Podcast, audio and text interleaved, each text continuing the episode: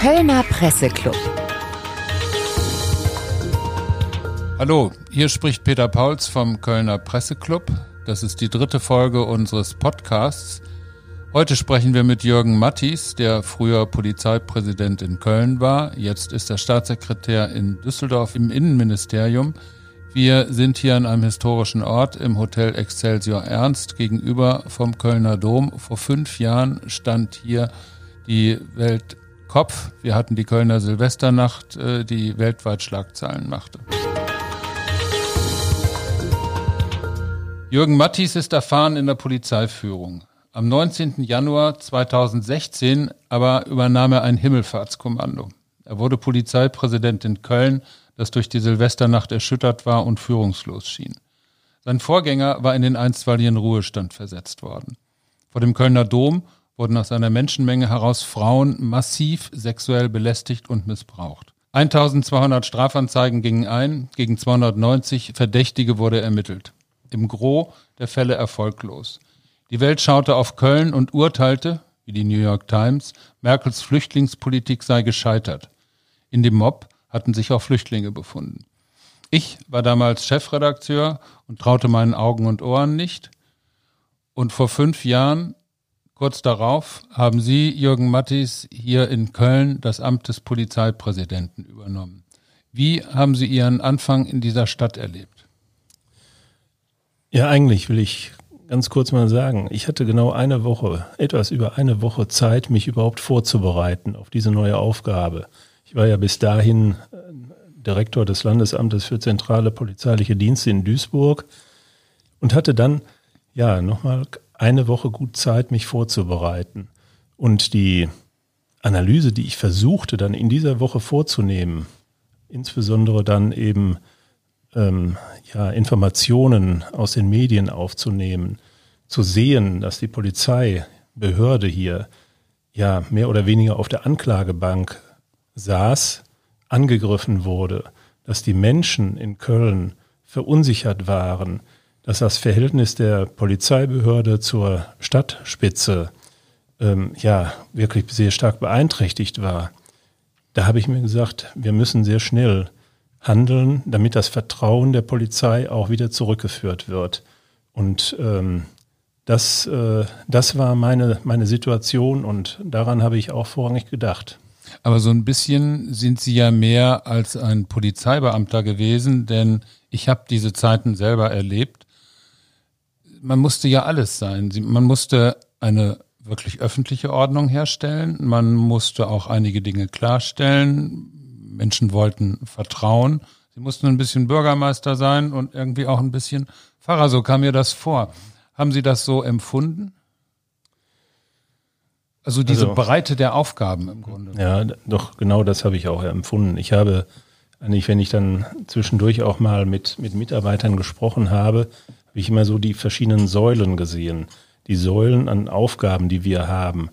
Äh, und ähm, ganz bestimmt ging es mir zunächst einmal um die Polizeibehörde, um die Polizistinnen und Polizisten, die in Teilen nicht das machen konnten, was sie was sie wollten. Sie wurden gerufen und konnten nicht helfen. Äh, die Verunsicherung, die dort gegeben war und äh, ja, und die Verunsicherung, die aber genauso auch bei den Menschen hier in Köln äh, war, die Polizei gerufen hatten und die Polizei kam nicht. Das waren die, war die Ausgangssituation und äh, deswegen galt es wirklich und ging es mir darum, so schnell wie möglich dieses Vertrauen auch wiederherzustellen. In der Öffentlichkeit war ja ein schräger oder ein sehr zutreffender Eindruck entstanden, weil ursprünglich von weitgehend friedlichem Silvester gesprochen worden ist und am Dienstag, ich erinnere mich noch an die Pressekonferenz, der Polizeipräsident sagte, man könne die Täter der Silvesternacht keinem Personenkreis zuordnen. Im Nachhinein ähm, ist da ein politisch, eine politisch korrekte Sprachregelung gebraucht worden oder ist das aufgearbeitet worden? Wie haben Sie das empfunden? Denn diese Anklagebank, auf der die Polizei saß, da hatte sie sich ja ein wenig selber draufgesetzt. Ja, ich glaube schon, dass äh, für, für die Polizei alles sehr umfassend und, und sorgfältig nachbereitet worden ist. der Untersuchungsausschuss, der ja dann auch im Landtag Nordrhein-Westfalen eingesetzt äh, worden war, hat sich ja ebenfalls daran begeben und, äh, und nachgefragt und äh, wollte wissen, warum ist das so. Und ähm, dass auch innerhalb der Polizeibehörde selbst sehr, sehr viel gearbeitet wurde, um Taten aufzuklären und Täter zu finden, das, äh, ja, das fand ja auch statt. Es wurde eine sehr große Ermittlungskommission eingerichtet. Ich habe mir ja Bilder angesehen, Bilder und Videos aus dem Hauptbahnhof und äh, war wirklich, wirklich erschrocken und auch ergriffen zu sehen, wie äh, Frauen äh, in, in Gruppen von, von Männern dann hin und her gerissen wurden und getrennt wurden. Also das waren die eigentlichen Fakten, die uns riesige Sorgen gemacht haben. Alice Schwarzer hat in einem Interview mit Ihnen einmal gesagt, Hunderte von Frauen wurden auf dem zentralsten Platz der Stadt vor den Augen der Polizei gedemütigt und angegriffen. Sie haben gerade auf sein doppeltes, na, im Grunde ist es ein dreifaches Dilemma hingewiesen. Sie haben gerade die Not der Opfer geschildert, aber auch Sie vertreten eine Polizei, die an dem Abend etwas war, was sie mit Sicherheit nicht sein wollte. Sie war hilflos und sie mussten eine Polizeitruppe übernehmen, die unter einer doppelten Last stand. Sie musste auch diese Taten ansehen, die sie nicht hatte verhindern können und sie musste auch ja, mit einem Zweifel, ganz freundlich formuliert, aus der Bevölkerung leben. Was haben Sie getan, um das zu heilen?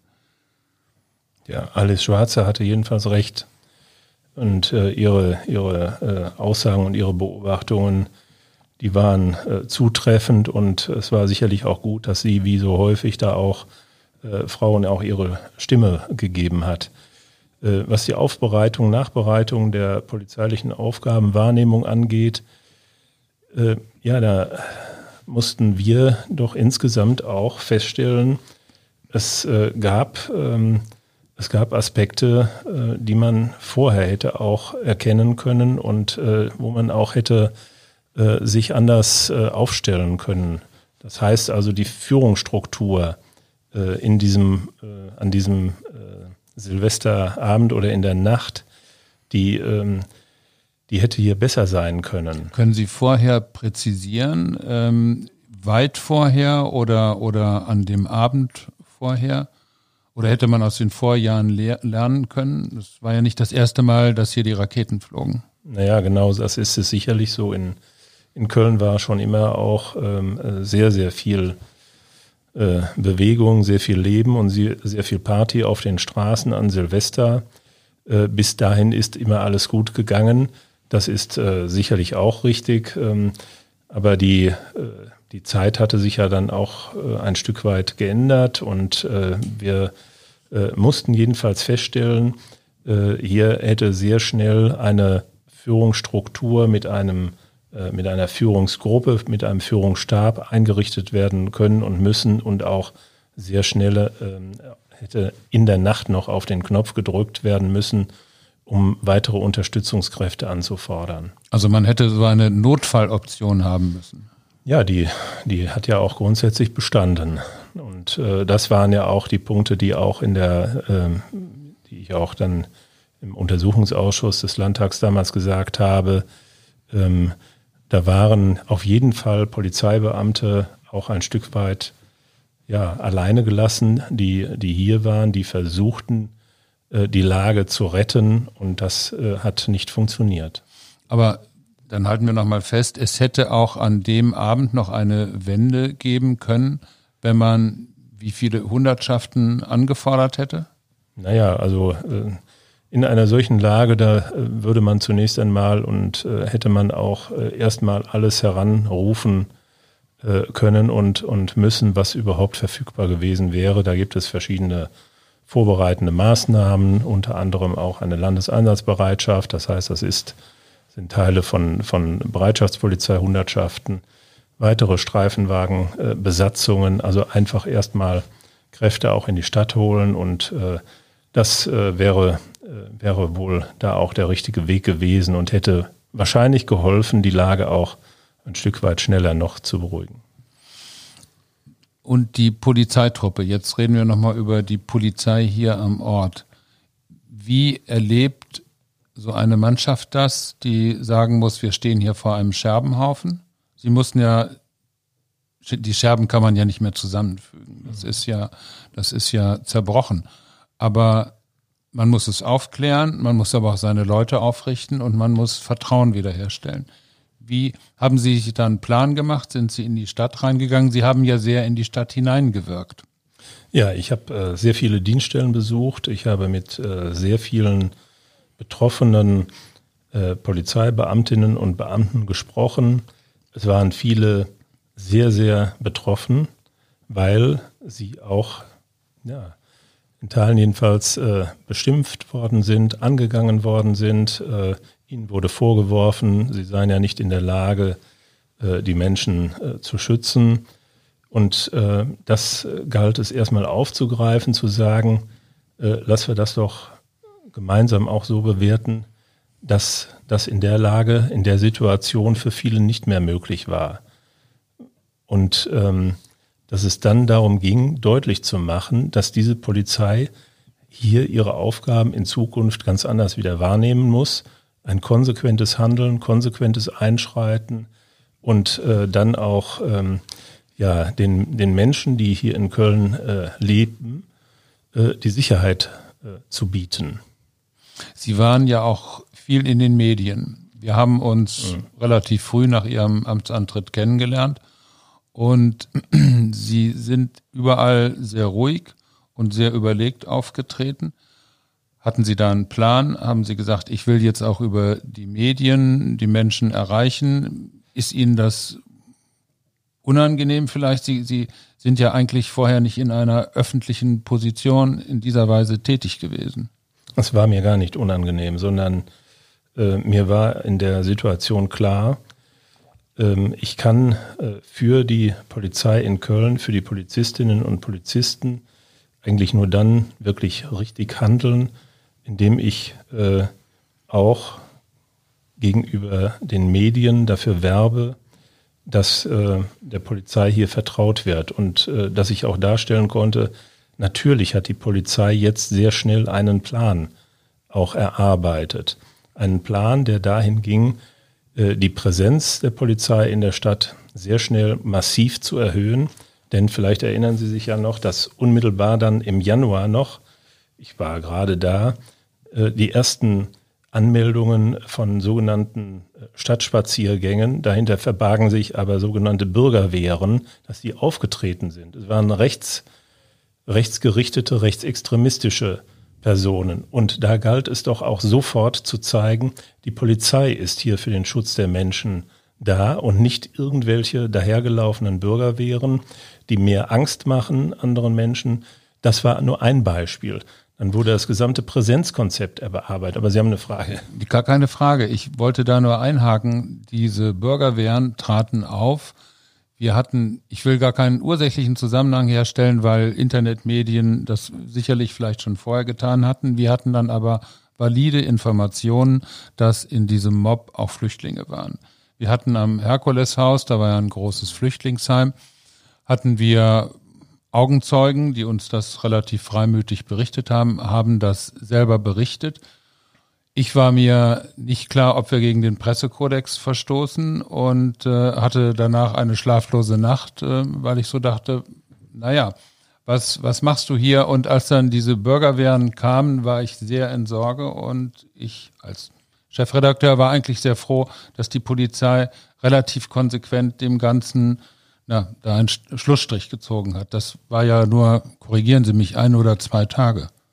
Ja, es waren schon äh, in der Tat, also wahrscheinlich auch noch ein paar Tage mehr, ähm, weil äh, die hatten sich ja dann auch äh, darauf eingestellt, dass die Polizei dann äh, präsent war, hatten aber gleichzeitig eben auch vor, noch weiter auch ihre, ihre Rundgänge, äh, mir fällt es schwer, wirklich von Spaziergängen zu sprechen, also ihre ihr, ihr Verhalten an den Tag zu legen. Wir mussten da wirklich äh, äh, sehr massiv dran. Aber das, was Sie gerade eben gesagt haben, die Frage, ähm, ja, äh, sagt man denn auch deutlich und die Wahrheit, mit welchen Menschen hatten wir es denn auch bei den Straftaten zu tun? ich glaube, äh, in der Situation war es wichtig, auch die Wahrheit zu sagen, auch deutlich zu machen. Es waren so und so viele äh, Personen mit, mit algerischem Hintergrund oder marokkanischem Hintergrund, syrischem Hintergrund und so weiter. Ähm, das, das wollten doch auch mal die Menschen hören und einfach nur zu sagen, naja, es war da irgendein, äh, irgendeine große äh, Menschenmenge, aus der heraus Straftaten begangen wurde. Ich glaube, das, das hätte da auch nicht ausgereicht. Insofern fand ich das gut, wie Sie das berichtet haben. Absolut, das war eigentlich auch mein Eindruck. Ich habe gedacht, wir müssen jetzt offen sein. Die Menschen haben es ganz klar verdient, das zu wissen, was wir in Erfahrung bringen. Denn man muss ja schon sagen, dass sich das Wissen über das, was in dieser Nacht passiert ist, erst langsam ausgebreitet hat. Wir mussten uns da ja alle rantasten. Äh, insoweit verstehe ich auch, dass die Polizei das musste und dass es auch Tage dauerte, bis die ganzen Anzeigen eingingen. Wir wollen jetzt nicht viel Schelte treiben, aber ich hatte schon den Eindruck, dass die Polizei sie noch nicht da waren, einen anderen Kurs gefahren ist und äh, versucht hat, da ein Verhalten an den Tag zu legen, von dem sie dachte, dass es politisch opportun ist. In der Tat war ich noch nicht da und ähm, äh, will das auch insofern nicht, äh, nicht sehr umfassend bewerten, aber es wurde ja von verschiedener Seite auch äh, festgestellt, dass es nicht gut war, dass äh, dass man hätte diese, ich sage jetzt mal, falsche Presseerklärung, Pressemitteilung äh, äh, frühzeitig auch wieder aus dem Netz nehmen müssen und korrigieren müssen. Ähm, das sind Fehler, ich hoffe, die, dass sie nicht noch einmal passieren. Sie haben ein Zitat, ich habe ein Zitat von Ihnen, Sie haben gesagt, Köln war ein Wendepunkt. Der Fehler war, nicht früh genug die Probleme angesprochen zu haben.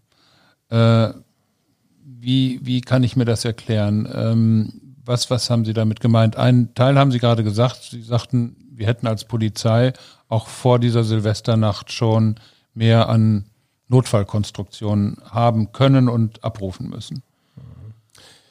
Also ich äh, weiß nicht mehr genau, wann ich, äh, wann ich das, diesen das, Satz Das war auch in dem Interview mit Frau Schwarzer. Ach so, ja.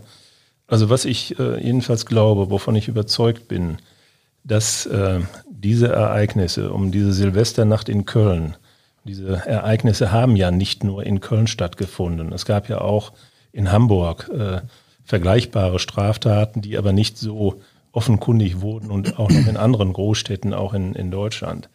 Ich glaube, ähm, hier ist äh, äh einiges, einiges klar geworden, ähm, dass, äh, ähm, dass das Staat funktionieren muss dass ein Staat Sicherheit geben muss, dass, äh, dass Menschen nicht nur äh, sicher leben, sondern sich auch sicher fühlen müssen. Und insofern hat es dann im Nachgang, ja, nach dieser Silvesternacht, hat es ja eine Reihe von, von Maßnahmen durch, durch die Politik insbesondere gegeben.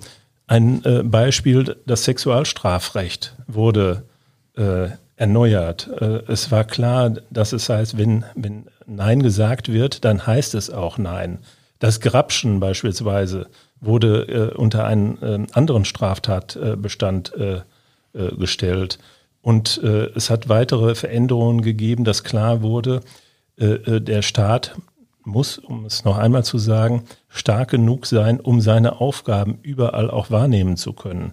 Und Gesellschaft muss auch bereit sein, Vorgaben zu akzeptieren, Vorgaben nämlich was äh, Sicherheit und Ordnung angeht. Das alles äh, kam ja nun dazu und da meine ich eben, dass diese Silvesternacht auch sehr viel ausgelöst hat. Dann war sie ein Schock, aber Sie würden sagen, das war ein Schock, der uns zumindest weitergebracht hat, vielleicht ja auch, das würde ich jetzt mal für die Medien so sagen, bei uns hat er eigentlich für eine sehr klare Sicht gesorgt, weil wir gesagt haben, wir haben jetzt diese Diskussion gehabt und wir müssen natürlich aufpassen, dass wir keine Pogromstimmung schüren, aber unsere Leser haben es uns gedankt, so will ich es mal sagen, dass mhm. wir von mhm. Anfang an offen waren. Noch eine Frage, wie haben Sie den Umgang mit den Medien hier empfunden? In dieser, in dieser Zeit, als alles so hochkochte? Also ich hatte ja das Glück, dass ich mich vorstellen konnte, dass ich mein Programm, die strategische Ausrichtung der Polizei dann vorstellen konnte. Ähm, ich glaube, das war eine, eine Situation, in der äh, ja, ich eher wahrgenommen habe, äh, Menschen und Medien sind dankbar dafür, äh, dass äh, ich hier zumindest in einem gewissen Umfang äh, ja, Orientierung geben konnte und, und äh, eine Richtung vorgeben konnte, für die Polizei beispielsweise, insbesondere da.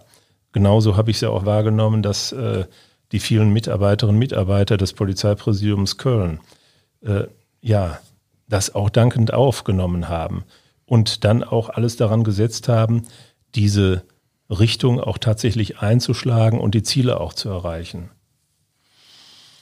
Die Richtung haben Sie nach meinem Verständnis damals eigentlich auch ein bisschen für die Stadt vorgegeben, denn hier herrschte so eine eigenartige Agonie, so will ich das mal nennen. Es, es waren wenig vernehmbare Stimmen und die des Polizeipräsidenten des Neuen war eine der wenigen, die die Menschen auch erreichte. Vielleicht waren Sie auch zu dieser Zeit ein ganz besonders wichtiger Mann. Wir hatten dann ja die Kölner Botschaft, die Navid Kamani formuliert hat und die ja versucht hat, diese Nacht aufzunehmen, aber alles in einen großen Kontext zu stellen und eine Art Lebensgefühl. Wie, wie empfanden Sie diese Kölner Botschaft? Ja, ich empfand diese Botschaft als äh, hilfreich. Sie hat ja eigentlich äh, schon gute Analysen geliefert. Sie war ja aufgebaut, wenn ich das richtig erinnere, in, in vier große Punkte. Und äh, diese vier großen Punkte, ja, die galt es eigentlich nur aufzugreifen. Da wurde ja unter anderem in einem Punkt zwei oder drei das Thema Behörden und Polizei aufgegriffen. Und ähm, äh, ja, ich hätte sie genauso auch unterschreiben können, diese Botschaft. Und äh, und habe mir das eigentlich auch zu eigen gemacht und habe deutlich auch in die Polizeibehörde hineingesprochen und gesagt, so, das, was hier steht, was hier als Kölner Botschaft formuliert worden ist, ähm, das gilt es für uns jetzt äh, wirklich ins Aufgabenbuch zu schreiben und dafür zu sorgen, äh, dass die Menschen Hilfe bekommen, wenn sie Hilfe benötigen, dass die Menschen Sicherheit bekommen, und zwar objektive wie auch die gefühlte Sicherheit und äh, insofern bin ich ja auch anschließend häufig angesprochen worden von, von Menschen, die in die Philharmonie gingen, die irgendwo ins Theater gingen, die äh, so viel Polizei gesehen haben, wie lange Zeit vorher nicht mehr. Das sind so Ereignisse, so Wendepunkte, so will ich bezeichnen, äh, wo man auch wirklich alles daran setzen muss, zu verhindern, dass hier noch etwas passiert und deutlich zu machen, wir sind für Sie, für die Menschen da. Die Kölner Botschaft ähm, ist ja in der Keimzelle entstanden. Äh, Joachim Frank vom Kölner Stadtanzeiger äh, hatte mit Navid Kamani gesprochen und es gab dann mehrere Treffen. An einem nahm ich dann auch teil.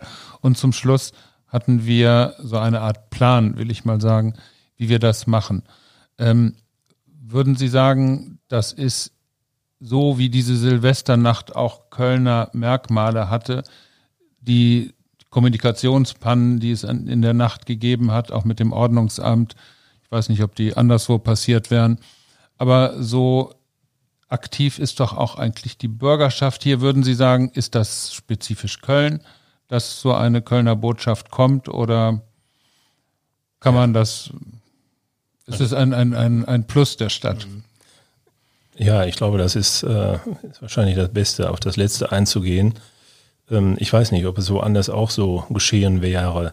Nur hier, äh, um es nochmal zu sagen, äh, fand ich es einfach sehr hilfreich, weil ich meine, und diese, diese Kölner Botschaft, die ist ja auch, die ist ja nicht nur einmal gebracht worden, nicht nur einmal äh, in, äh, stand sie in der Zeitung oder wurde von anderen äh, Medien behandelt, sondern äh, sie wurde auch immer wieder aufgegriffen. Ja, ja, und wir hatten Sonderdrucke in allen Sprachen. Ich weiß, die standen in der Redaktion, da waren riesige, riesige Stapel und die, wir, unser Problem war, sie an die Schulen und äh, die anderen Institutionen zu liefern. Ich gebe zu allerdings, dass äh, Ich äh, weiß ja auch genau, die, diese Kölner Botschaft, die ist äh, äh, drei Tage nachdem ich hier in, in Köln angekommen war, ist sie erschienen. Und ähm, sie da schon damals auch sofort ähm, kommentieren zu müssen, weil sie mich natürlich schon überraschend traf. Ich war ja da nicht so da auf diese Kölner Botschaft vorbereitet. Ähm, das, ähm, das war schon dann auch eine Herausforderung, aber nochmal, ich, ich kann nur sagen, äh, dass diese Botschaft meines Erachtens ja wie ein, äh, wie ein, ein, ein Mantel vielleicht auch war, um, um viele Dinge herum und äh, auch ein, ein Stück weit Zuversicht gebend, nämlich den Menschen, die sie dann auch gelesen haben. Jetzt haben wir sehr viel zurückgeguckt. Ähm, ein Teil haben Sie schon gesagt, was sich verändert hat, zum Beispiel in der Gesetzgebung durch die Silvesternacht. Würden Sie sagen, die Polizei ist als Folge dieser Silvesternacht und der Vorkommnisse generell, die es dann gegeben hat, stärker geworden? Wird sie heute besser ausgerüstet? Das war ja ein großer Kritikpunkt auch Ihres Vorgängers. Er sagte, ich muss hier eine Situation ausbaden, die die Politik hergestellt hat und mhm. ich habe gar nicht die richtigen Maßnahmen dafür.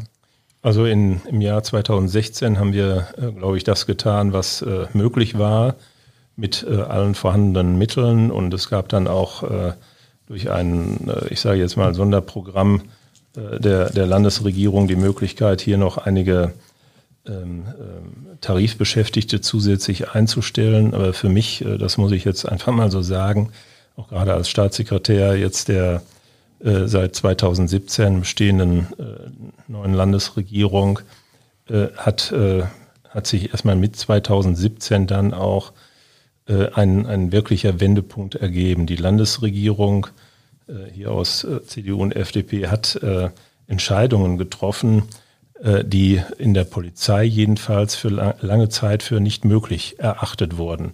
Es werden äh, mittlerweile äh, jedenfalls 800 Menschen, 900 Menschen teilweise mehr eingestellt pro Jahr äh, in den Polizeivollzugsdienst.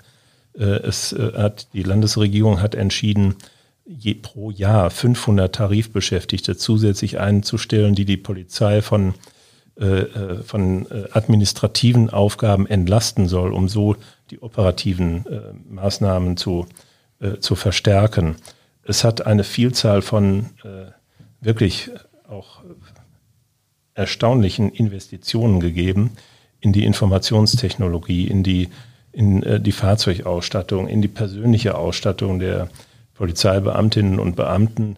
Ich sage, wir, äh, ja, wir sind jetzt innerhalb äh, weniger Jahre deutlich, deutlich weitergekommen.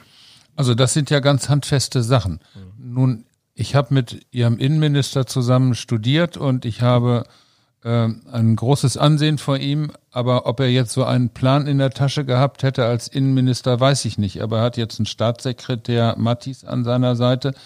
Wer macht denn solche Pläne und sagt, wir müssen an der Stelle und an der Stelle müssen wir das und das machen, damit wir operativ schlagkräftig werden? Ja, Innenminister Reul ist ein, äh, äh ist ein außerordentlich starker Führer äh, der klare Vorstellungen hat. Das ist das eine. Es gibt einen äh, Koalitionsvertrag von CDU und FDP, der äh, Aussagen dazu enthält, wohin soll die Polizei innerhalb dieser Legislaturperiode kommen. Und natürlich werden die Entscheidungen im Innenministerium so getroffen, dass sie in den, in den Fachabteilungen vorbereitet werden. Dann sprechen wir regelmäßig darüber, äh, und äh, müssen natürlich dann auch, wenn es ums Geld geht, äh, diese Vorhaben dann in, in, den, in den Haushaltsplan, in die Haushaltsgesetzgebung bringen. Für mein Empfinden haben wir in den vergangenen Jahren häufiger mit Vorkommnissen zu tun gehabt, wo junge Menschen mit häufig Migrationshintergrund sich Straßenschlachten mit der Polizei geliefert haben oder sagen wir mal offene Auseinandersetzungen. Äh, Stuttgart hat letztens Schlagzeilen gemacht. Auch Stuttgart hatte wie Köln eine Vorgeschichte. Aus Frankfurt habe ich auch Ähnliches gehört. Ist das ein neues Phänomen oder verstärkt sich da etwas, was überhaupt die Jahre vorher schon da war? Wird es mehr? Wird es stärker? Und ist es auch in diesem Fall wieder so, dass die Polizei, darüber hatten wir auch schon mal gesprochen, sie sind ja eigentlich die letzte Instanz. Vorher müsste es doch eigentlich sehr viel mehr Instanzen geben, die sagen, da läuft was aus dem Ruder. Das ist natürlich eine, eine äh, nicht ganz einfache Frage, denn äh, wir haben Veränderungen, natürlich nehmen wir sie wahr und äh, äh ich habe heute noch mit einem äh, ja, mit einem Polizeikollegen gesprochen, der mir auch äh, gesagt hat, äh, die Dinge haben sich geändert. Äh, der Respekt, äh, ja, den vielleicht früher, vor vielen Jahren, ein äh, Polizeibeamter ähm, wahrnehmen konnte, auch aus der Bevölkerung, wenn er etwas gesagt hat, dieser Respekt ist äh, nicht mehr überall gegeben. So und das führt dann auch dazu und, und hat dazu geführt, dass Polizeibeamtinnen und Beamte angegriffen, angespuckt wurden, dass aber auch, und das möchte ich auch hervorheben, genauso auch Rettungskräfte und, und Feuerwehrleute äh, äh, angegriffen wurden, wo man sich fragt, wie kann das, wie kann das hier in unserer Gesellschaft sich so entwickelt haben, dass diejenigen, die helfen wollen, die helfen sollen, auch noch angegriffen worden, äh, werden. So, und da äh, gibt es ja eine Reihe von von Studien. Es gibt äh, ähm, äh, wirklich äh, umfassende Maßnahmen, Pakete auch, ähm, die zu einer Verbesserung des, des, Respektes dann auch führen sollen. Und auch da hat es äh, Gesetzes, äh, Gesetzgebungsverfahren gegeben.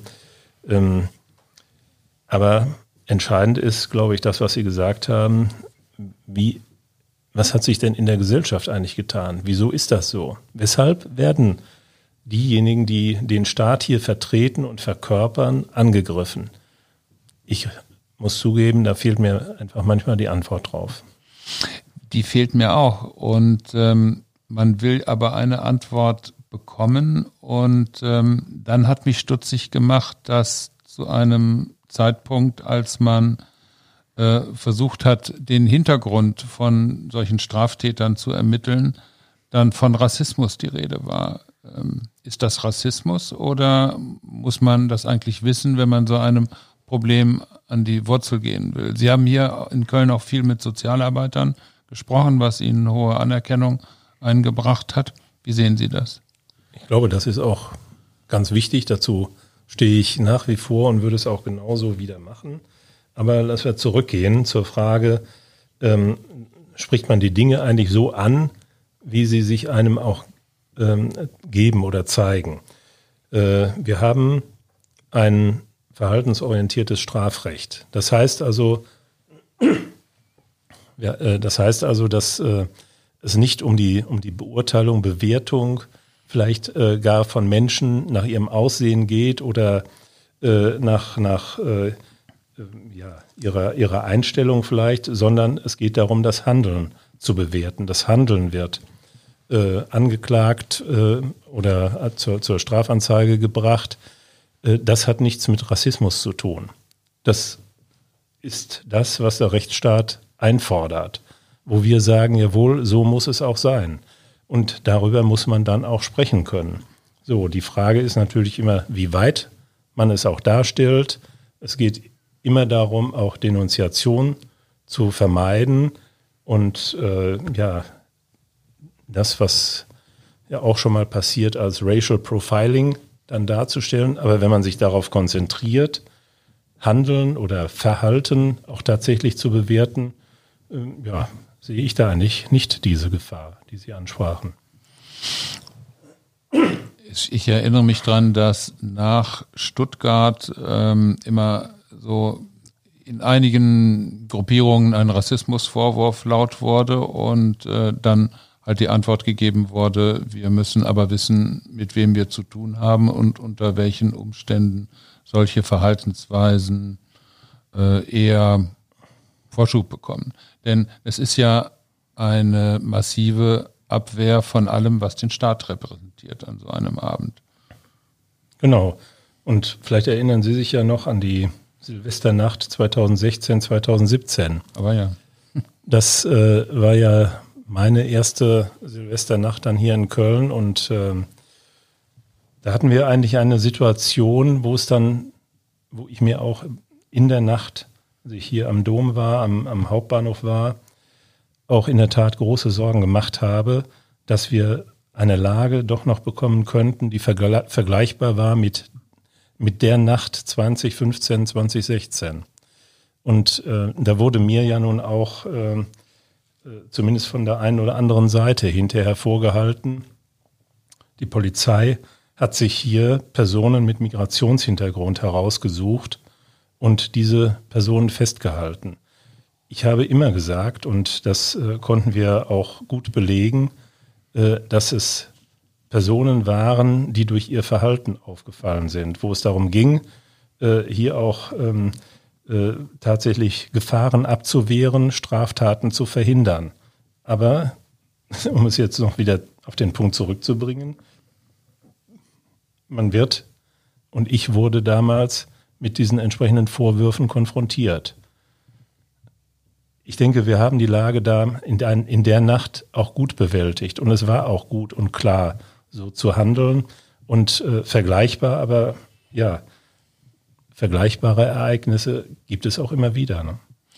Also ich habe nach der Nacht gelernt und das hatte mich wirklich will nicht nur sagen beeindruckt, sondern das hat mir nochmal eine neue Erkenntnis vermittelt, dass äh, weite Personenkreise gar nicht das verfolgt haben, das hat sie gar nicht erreicht, was in dieser Gesellschaft ein Jahr vorher an Debatte und Aufruhr stattgefunden hat. Sonst wären nicht wieder Hunderte unbeschwert hierher gekommen, um das zu tun, was sie vielleicht äh, alle Jahre vorher schon getan haben.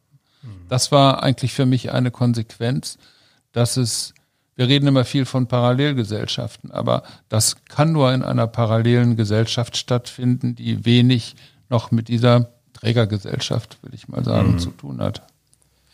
Ja, das war schon in der Tat eine, eine schwierige Lage und äh, wir haben ja dann auch anschließend nochmal äh, versucht, eben durch die Einsetzung dann einer Arbeitsgruppe, auch mit wissenschaftlicher Begleitung, dann uns äh, den Fragen zu nähern, die Sie angesprochen haben und äh, ja, haben jedenfalls feststellen können, es gab da keine äh, vorher abgesprochenen äh, Strukturen, äh, aber genauso wurde auch festgestellt, äh, wenn sich Lagen entwickeln, wenn sich Probleme entwickeln, gilt es, dass die Polizei auch frühzeitig entsprechend stark ist und auch eingreift, um dann auch diese Gefahren zu verhindern. In den vergangenen fünf Jahren hat sich viel entwickelt. Sprache ist mittlerweile ein ganz starkes Trennungskriterium geworden. Sie brauchen ein falsches Wort und dann werden sie einem anderen politischen Milieu zugeordnet. Und auch die Rassismusdebatte erlebt ja immer neue Variationen.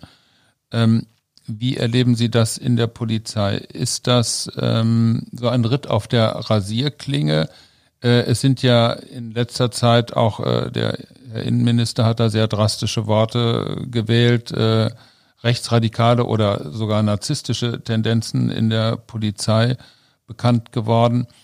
Ähm, wie, wie würden Sie diese ganze Gemengelage hier beschreiben? Gibt es diese, wo, wo beginnt eine gesunde Skepsis? Sie weisen immer auf das verhaltensbedingte Verhalten hin oder die verhaltensbedingte Gesetzeslage und wo kommt es dann in ein gefährliches Fahrwasser? Naja, es ist, glaube ich, jetzt im Augenblick schwierig, so diese ganzen Punkte mal auseinanderzunehmen. Auf der einen Seite, ja, das ist so, dass äh, wir äh, innerhalb der äh, Polizei äh, eine, eine Reihe von Fällen äh, mit, mit ja, ich sage jetzt mal, rechts extremistischem Hintergrund haben, die festgestellt wurden. Diese Fälle werden aufgeklärt, die werden strafrechtlich aufgeklärt und dienstrechtlich. Und dann geht es darum, dass, ähm, äh, dass wir sehen müssen, ähm, äh, haben wir irgendwo Probleme? Gibt es Aspekte, die zu berücksichtigen sind? Äh, da äh, haben Minister Reul und ich ja nun auch Entscheidungen getroffen, die äh, in äh, genau diese Richtung gehen, um es zu verhindern. Es wurden äh, Rechtsextremismusbeauftragte in den Polizeibehörden eingesetzt, die auch da sensibilisieren sollen, aufgreifen sollen. Äh, Minister hat äh, an sich gebunden einen, äh, einen Sonderbeauftragten äh, für Rechtsextremismus. Diese Stabsstelle äh, ja, versucht jetzt eben auch äh, genau zu analysieren, wo muss angepackt werden, auch und zwar mit, mit, mit wissenschaftlicher Begleitung. so und was dann der nächste Punkt angeht, ähm, kann uns Sprache, kann uns der Gebrauch von Sprache schnell in eine, in eine, ich sage jetzt mal auch Ecke drängen. Ähm, ich habe persönlich diese Erfahrung noch nicht gemacht und äh, ich äh, glaube auch, äh, dass, äh, dass Polizeibeamtinnen und Beamte davor nicht die Sorge haben. Die Sorge haben sie, glaube ich, eher davor, ähm, wir sprachen gerade eben über dieses, diese Frage von, von Respekt. Die Sorge, die kann eher auftreten, wenn sie konfrontiert werden in Einsätzen durch sofortiges Zücken von Smartphones, dass ihr Handeln, ihre Sprache aufgenommen wird. Äh, das hat nichts mit Frage von Transparenz oder Nicht-Transparenz zu tun, sondern äh, äh ja, konfrontiert zu sein mit einer äh, Art von Beobachtung, dass äh, Dinge, dass einzelne Sequenzen aus einer Aufnahme dann eingestellt werden und äh, in, ins Netz gestellt werden und damit auf einmal dann der Eindruck erweckt wird, das ist ja ein rassistisches Handeln von Polizei. Sie meinen, dass das man im Grunde genommen durch die moderne Kommunikationstechnik auf dem Präsentierteller ist? Ja, genau so ist das. Hm. Würden Sie denn sagen, dass die Arbeit des von Polizisten, die Alltagsarbeit sich in den vergangenen Jahren stark verändert hat. Also wenn wir jetzt keine Corona-Pandemie hätten und wir sitzen hier in einem Raum im Schatten des Kölner Doms und hören die Domglocken, dann würden hier auf dem, vor dem Weihnachtsmarkt vermutlich ja. wieder Polizeibeamte mit automatischen Waffen stehen, was man vor fünf Jahren, glaube ich, noch nicht hatte. Ähm, wie hat sich die Arbeit verändert eines Beamten auf der Straße?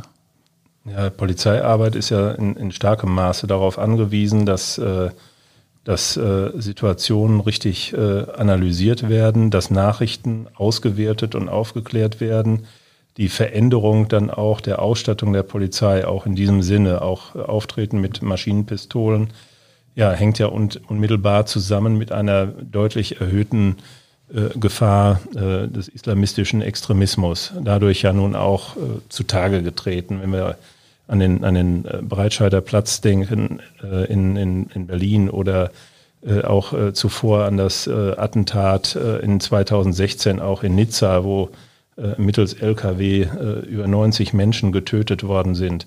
Das war unmittelbar bevor wir hier in Köln die Kölner Lichter hatten.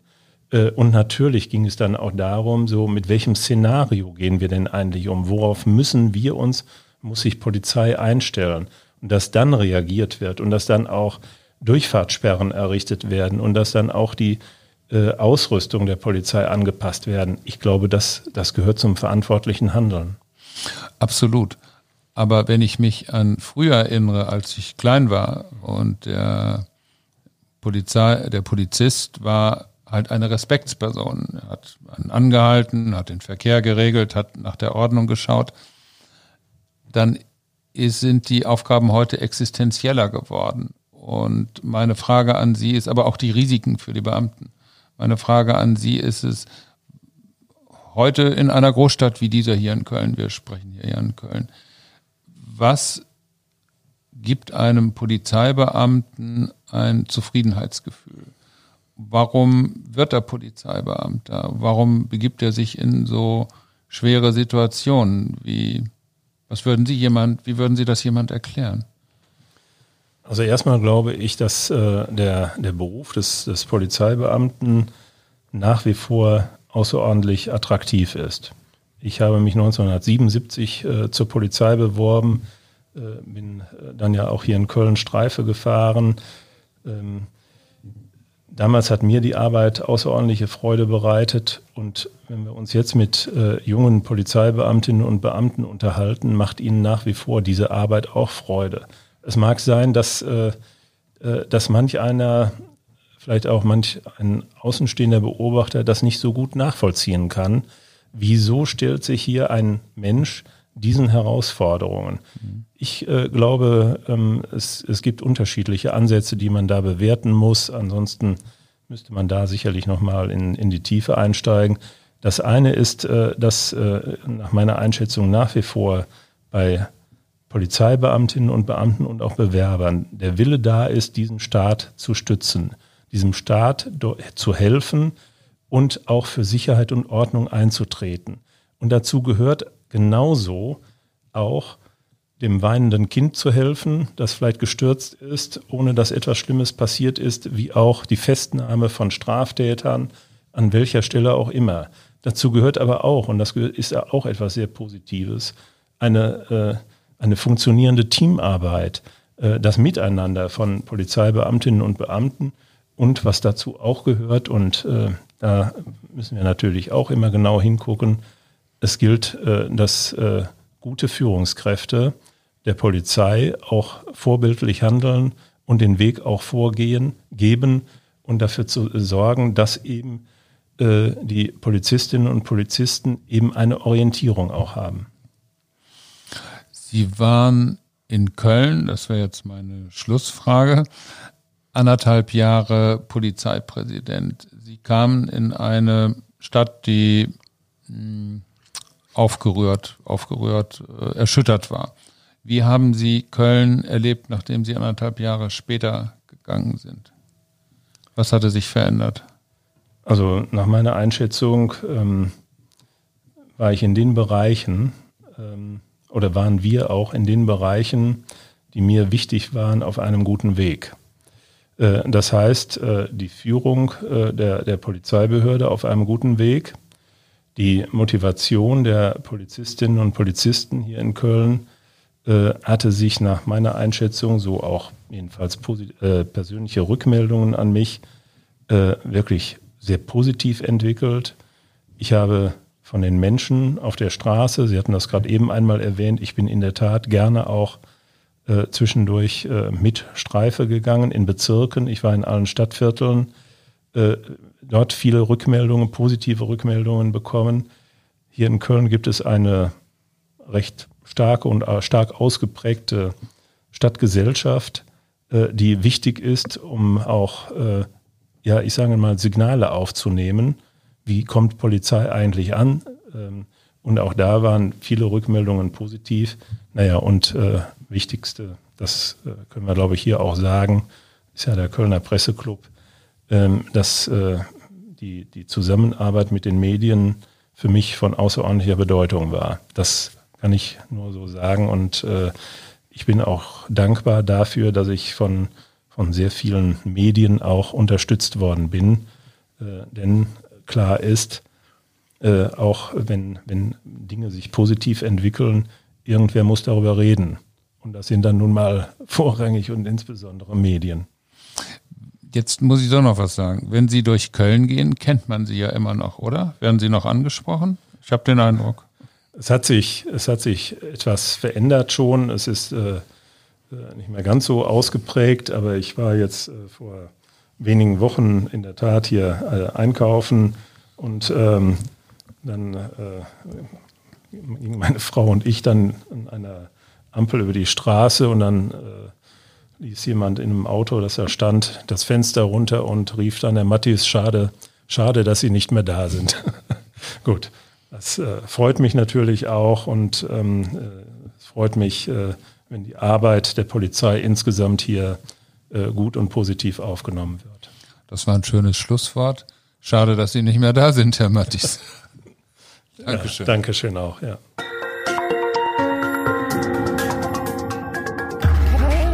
Kölner Presseclub.